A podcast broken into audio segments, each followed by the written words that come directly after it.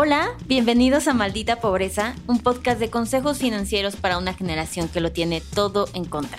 Yo soy Liliana Olivares. Y yo, Jimena Gómez. Y el día de hoy tenemos un episodio que en algún momento a todos nos ha asustado, que son las deudas. Y las deudas son como ese ex que no te deja de mandar mensajes, el que te traumó tanto que cuando no puedes dormir aparece de pronto en tu mente y no puedes escapar. Justo es eso, es ese miedo pero peor, porque aparte va creciendo más y no lo puedes parar. Así es que en este episodio les vamos a dar tips de cómo manejar las deudas y en ánimos de que se nos acabe el año, queremos dejarles estos hacks fáciles y prácticos para no cometer el mismo error de regresar con tu ex o de volverte a endeudar para el 2021. Sí, justito. Creo que, o sea, yo como una persona que he estado fuertemente endeudada y que de hecho sigo fuertemente endeudada, es como esa fantasmita que cargas todo el tiempo, todos los días, como el efecto cartulina a mitad de la noche, cuando de repente te acuerdas de, verga, debo 100 mil pesos, ¿no? Casual. Eh, y creo que el primer tip es el más importante, el que tenemos que todos ponernos de acuerdo en este. Debemos aceptar que tenemos deudas y dejar de evadirlas. ¡Pum! Se va a poner bien motivacional este podcast. Negar que hay un problema no soluciona el problema, al contrario, lo hace más grande, como el alcoholismo.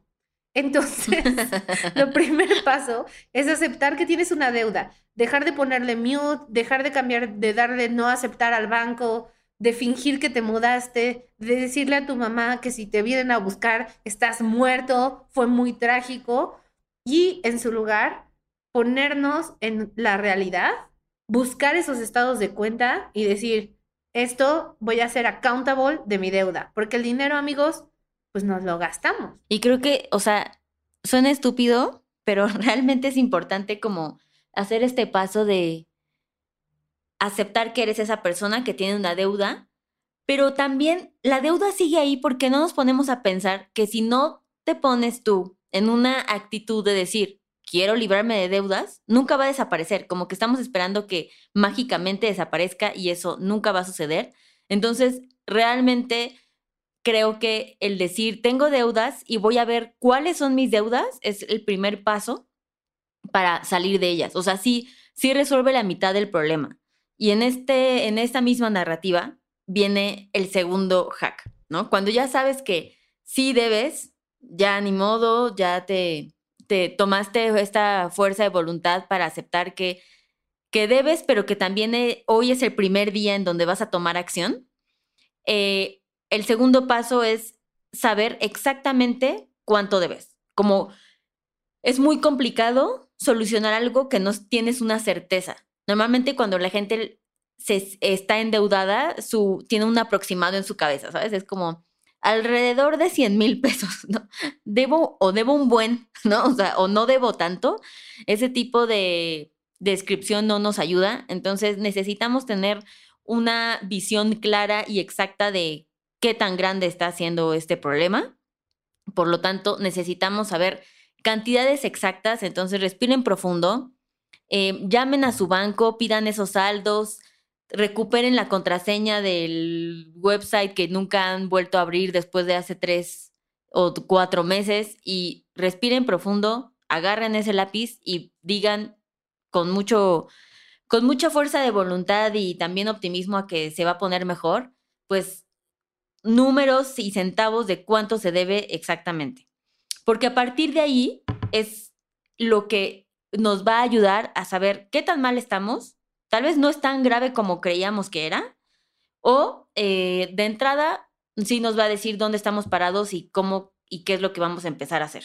En este, en este sentido de que ya agarraron valor y si ya llegaron a este paso, vamos a hacer, o sea, si, si los aplaudimos porque entendemos, Jimena más, el estrés que eso y el coraje que eso tuvo que, que tener para ustedes. Y el tercer hack es ya la estrategia, ¿saben?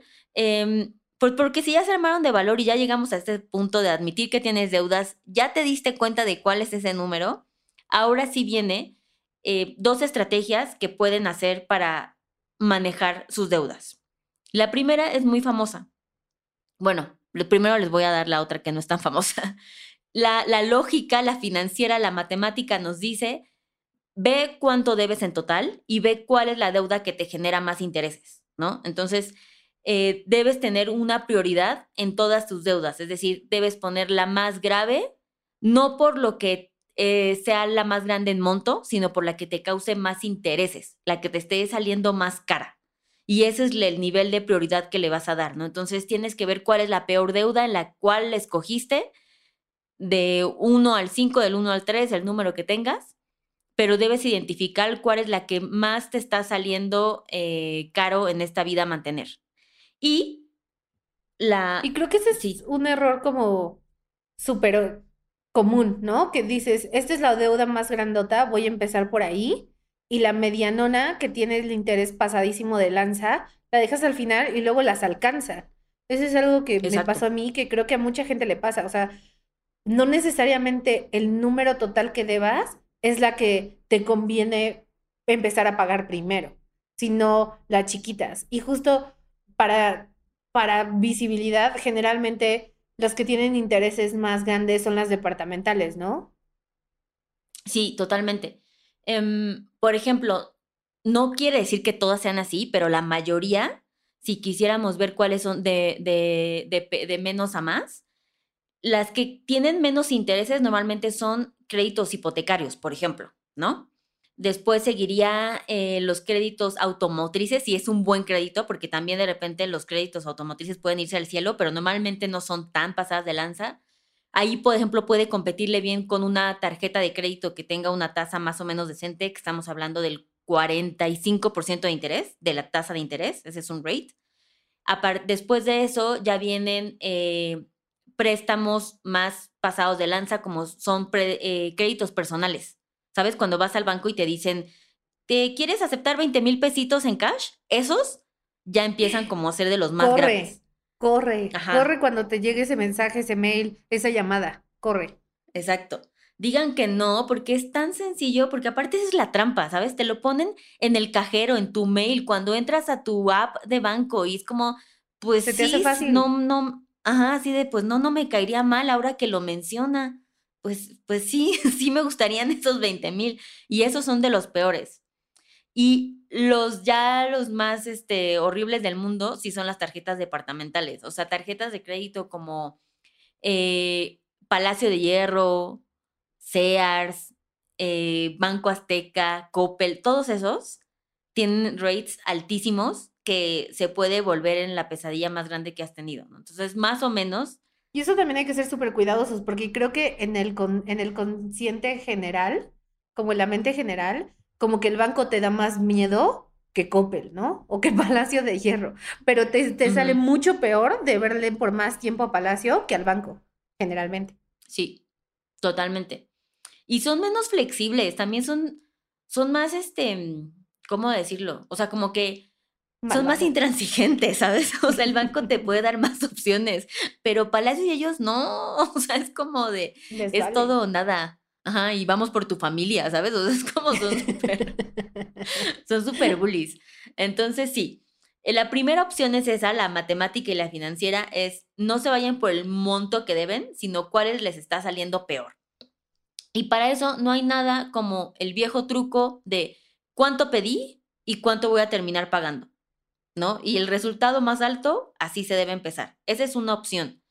Y la segunda opción, que la que les decía que es como muy conocida, es la de la bola de nieve, que se utiliza mucho porque tiene un, un, un elemento de psicológico, que es sirve para cuando tienes varias deudas y como que no sabes por dónde empezar y entonces llevas mucho tiempo aguado en deudas y sientes que nunca sales de nada y vas pagando mínimos y mínimos esta es una buena opción.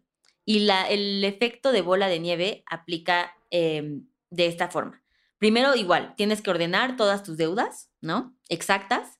Aquí es súper importante que sí tengamos números reales y no sea como de, me, creo que era de 40 mil. No, o sea, como que sí el número perfecto y real y lo tienes que ordenar de menor a mayor, en monto que debas. Aquí sí no entra el interés, sino el monto total, ¿no? Tal vez el, crédito de 4 mil pesos de préstamo personal y hasta el último va a ir el de de la hipoteca, ¿no? Del de un millón y medio que le debo a la casa. Aquí no importa el interés, sino en sí el saldo total, ¿no?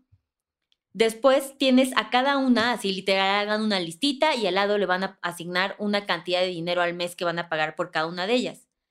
Lo recomendable es que no sea menos del mínimo, porque entonces ahí ya entramos en penalizaciones. Acuérdense que si no pagamos lo mínimo que nos piden, pues nos cobran más intereses y aparte una comisión o una penalización, ¿no? Después de que ya hagan eso, em, a la última que es la, que, que es la deuda más grande, supongamos eh, la, la, hipoteca, le puedes ir poniendo como un monto más grande para pagar, ¿no? O sea, como que a esa que es más grande le vas a ir destinando más dinerito. Y la siguiente opción, el siguiente camino, es que después de que tengas tú ya mapeado todas tus deudas de más a menos con el monto exacto que le vas a pagar, la cantidad extra que tengas dedicada, porque obviamente en este interés, ¿verdad? De que estás listo para empezar a deshacerte de deudas, se lo abones a la deuda más chiquita. Y esto eh, es lo que implica el elemento psicológico, que es que te vayas deshaciendo de deudas. Tal vez no es la más cara, tal vez no es la peor que, le, que escogiste, pero sí es la más fácil de terminar de pagar. Entonces por eso se le llama como bola de nieve, para tratar de evitar que justo se vaya haciendo más grande el rollo escoges la que, ese bonus extra que le vas a dar, por ejemplo, parte de tu aguinaldo, ¿no? Ahorita que viene. Si le quieres dar, eh, si quieres utilizar una parte de tu aguinaldo para pagar una deuda, utiliza, escogerías la deuda más chiquita para que eso te haga sentir mejor, respires, sigas pagando las demás, que es el monto que le asignamos, el mínimo, pero que ya sepas que al menos vas a ir terminando una por una. Y ese es el efecto de bola de nieve, ¿no? Que te hagas un, respiro y que digas, bueno, ya, eran cinco deudas, pero ya voy en la cuarta y la terminé esta y al menos ya solo me quedan esas cuatro, ¿no? Que es un approach diferente em, y al final sí funciona. Si te motiva a hacerlo así para terminar deudas, pues date, ¿sabes? Como ese es el objetivo. El siguiente paso es elaborar un plan. Después de tener estos tres pasos, sí tiene que haber un plan y recuerden, para que un plan sea eficiente, para eso les dimos en el plazo 3 como estas dos estrategias. Utilicen la que las haga sentir, los haga sentir mejor, ¿no? Pero sí hay que hacer un plan de acción en donde vas a mapear todas tus deudas, cantidades, ¿no? O sea, monto, concepto y tiempo. Y eso quiere decir que esa es a lo que la estrategia que te vas a pegar, pero tienes que escoger una. No puede ser como, me, bueno, me voy a hacer de deudas y nada más voy a ir pagando el mínimo. No, en este plan tienes que tener bien claro el panorama de cuánto debes en total, a quién le debes, cómo se va a pagar esas deudas, en qué fechas y con cuánto tiempo, ¿no? De, o sea, perdón, cuánto dinero vas a estar pagando para liquidar esas deudas.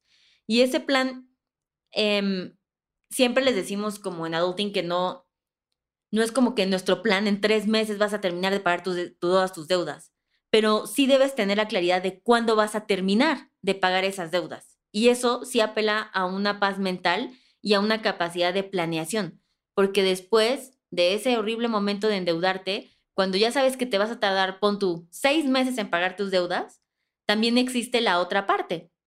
¿Qué sigue después de esos seis meses? ¿Sabes? Todo el dinero que me va a sobrar después de terminar de pagar mis deudas.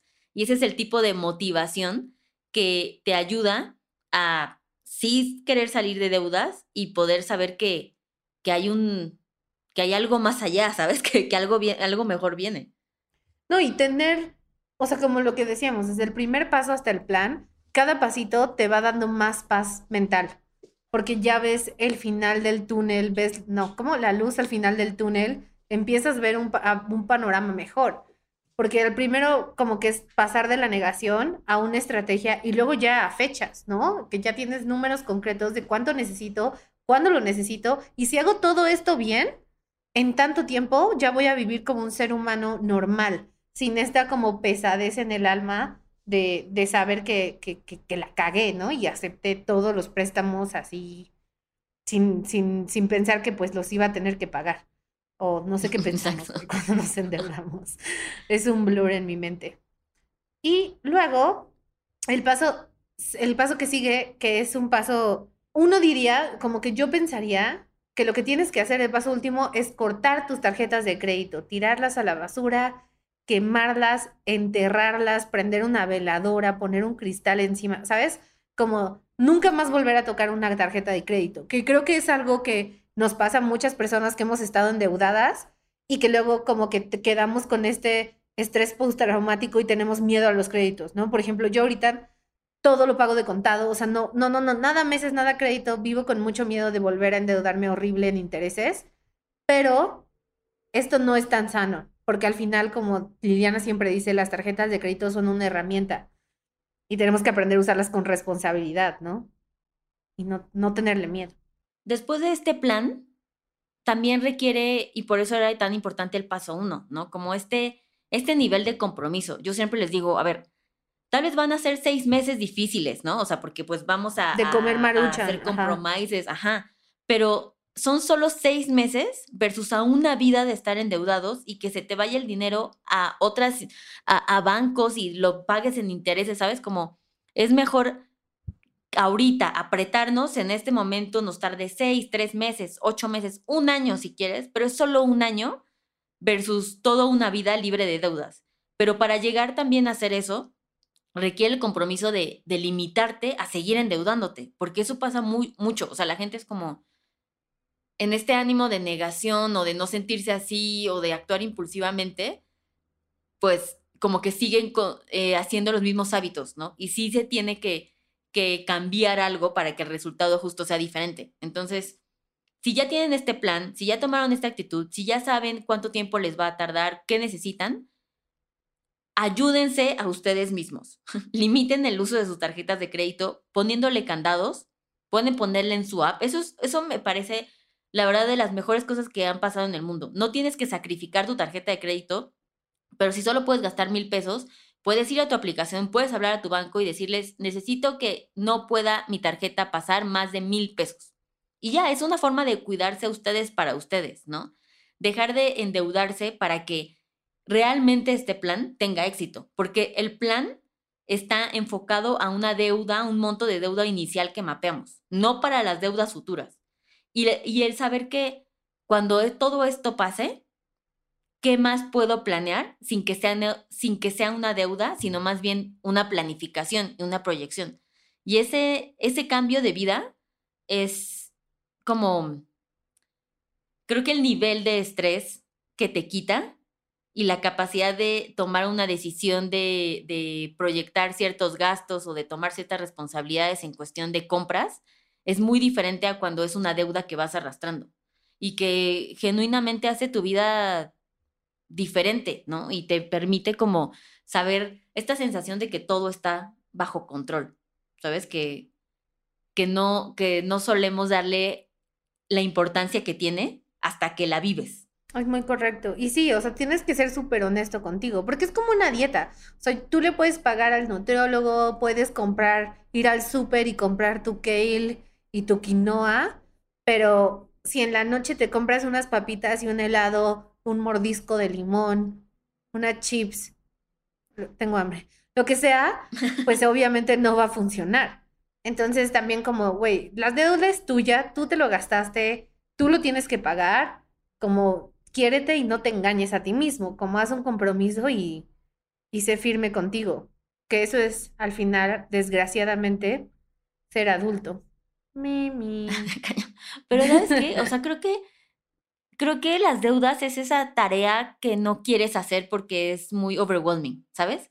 Pero no hay, no hay mejor momento que, que cuando le enfrentas. O sea, creo que es ese tipo de cosas de procrastinar el tomar de frente la deuda, nos pasa mucho, pero ya cuando estás ahí te sientes muy bien y es como de qué pendeja lo hubiera hecho antes, ¿sabes? Como al menos ya tengo, ya sé qué va a pasar. Por eso creo que era tan importante tener este episodio como culminando este año, ¿sabes? Porque esta es la oportunidad de tener una nueva visión de cómo afrontar el 2021 o el siguiente año que, que sea, ¿no? Como em, empezamos como limpio y si, y si voy a arrastrar deudas, pero las voy a arrastrar, pero bajo un control que ya sé cómo las voy a manejar, ¿no? Que quiero saber en el 2021 cuándo voy a dejar de estar endeudado o endeudada, eso es como no sé, esa paz no te la regala nadie, amigos. Entonces, ya lo saben, pongan en sus propósitos navideños que seis de sus uvas sean para pagar deudas. Una uva por deuda, ¿no? Una uva por deuda, ¿no? ¿No? Y si son de más de 100 mil, todas las uvas son la deuda. Entonces, pónganle sus propósitos, no ir al gimnasio, que de todos modos los van a cerrar. Entonces, sí, tomen control de sus finanzas, de sus deudas. No le tengan miedo al banco. O sea, sí poquito, pero más miedo a ignorarlos, ¿no? Y mucho miedo a Palacio de Hierro, que nunca va a ser orgulloso patrocinador de este podcast. Totalmente. Ese, ese puente está bien quemado, pero no hemos hablado de Liverpool. Seguimos, seguimos disponibles. por eso, por eso no lo mencioné, solo una, una tienda departamental a la vez. Porque siento, veo una ventana aquí. Espero que estén escuchando. Ok, cool. Ahora vamos a cerrar cada uno con una confesión de deuda, Liliana. Confiesa algo que debes y te da miedo. Hoy acabo de ver justamente, porque estamos haciendo como, estoy viendo una fuerte inversión de mi vida como para comprar algo, ¿no? Entonces hice como un recap de mis deudas, ya sabes, yo ñoñamente así, invested en mi Excel. Y me di cuenta, hablando de tiendas departamentales, que hay una deuda que no sabía que yo tenía en Sears. Y es la primera vez que voy a pagar este nivel de intereses. Porque ya ves, como que yo tenía súper mapeado que mi deuda terminaba, era meses sin interés, bla, bla, y resulta que no. Y entonces no puedo creer que esto me haya pasado a mí. Pero supongo que esto le pasa hasta a los mejores amigos. Esa es la lección. Pero hoy fui y pagué. Oye, y aparte voy a aprovechar porque quiero decir este dato que es súper importante, que tiene que ver con deudas y SAT a la vez. Pero ¿qué creen? Les tengo la pésima noticia de que si deben impuestos, ya el SAT los está poniendo en el buro de crédito. Y ya tuvimos nuestro primer contacto con nuestros adultings, que fue como que no, güey, o sea, ¿por qué estoy mal en buro de crédito si yo no debo nada? No, tengo ni tarjetas. Y lo revisamos y era porque les debía al SAT. Y lo ponen así, crédito SAT, y ponen lo que debes de impuestos y te dejan en el buro de crédito. Madre de Dios, o sea, el SAT de verdad es la maldad reencarnada. O sea, que nos dejen en paz. ¿Para qué quieren dinero? Ni hay tantos baches. no mames. Pero bueno, va mi confesión de deuda. que es justo yo me metí al buro de crédito como antier a revisar qué pedo. Y tengo una deuda ahí. Y ya va a caducar. ¿Ves que te pueden dejar seis años, no? Entonces ya solo faltan dos años. Entonces siento que la voy a dejar vivir su curso normal, ¿no? O sea, como quién soy yo para interferir con la naturaleza. ¿Pero es de tarjeta de crédito? Sí. Es que ese es un tema, o sea... No me, no me estás asustando, ¿de qué hablas? No, que se quede ahí dos años y desaparece mágicamente. No, o sea, es que no quiero que la gente crea que, que, que puede hacer eso y salirse con la suya, ¿sabes? Como, si en efecto sales del buró, pero abajo del buró, en la hoja número 27 casi casi, sigue apareciendo un cronograma de tus deudas. Entonces, sí afecta, aunque ya no estés con el tachecito rojo en tu buró de crédito, sí se queda un historial de que Jimena nunca lo pagó. Entonces baja tu score. Eso quiere decir que eres una persona que tal vez ya te van a dar créditos otra vez en dos años, ¿no? Que desaparezca tu deuda, pero te van a dar no las mejores tasas. Es ahí como se va, o sea, ¿sabes? Como ese ese es el precio que hay que pagar. Maldita sea Liliana, ¿algún día vamos a ganar? O sea, la gente común como yo, ¿algún día va a ganar? Pues, pues la gente responsable y común sí, o sea. Sí, sí, sí, ok, ya voy a pagar esa deuda, déjame paz. Bueno, pues está bien, pues nada, entonces aquí la moraleja es, no intenten vencer al sistema, porque no lo van a hacer, amigo. El sistema los va a vencer a ustedes.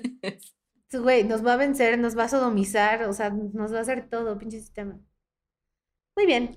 Pues en esta positiva nota, como siempre, vamos a terminar este episodio. Recuerden suscribirse al podcast, nos ayuda muchísimo que se suscriban al podcast, nos hace sentir bien, que todo tiene sentido, que algo vale nuestra existencia, que nos ven, que alguien en el mundo nos ve o nos escucha, ¿no? Eh, que, les, y le importamos a alguien. Que a alguien le importamos. Eh, dejen estrellitas en Apple Podcast, suscríbanse en todos lados, compártanselo a sus amigos que tengan deudas y pues nada, si intentaron hackear el sistema, créanme, ya lo intenté y Liliana siempre arruina mis, mis planes maestros. Entonces, mejor paguen. Nos vemos en nuestro siguiente episodio. Bye. Bye.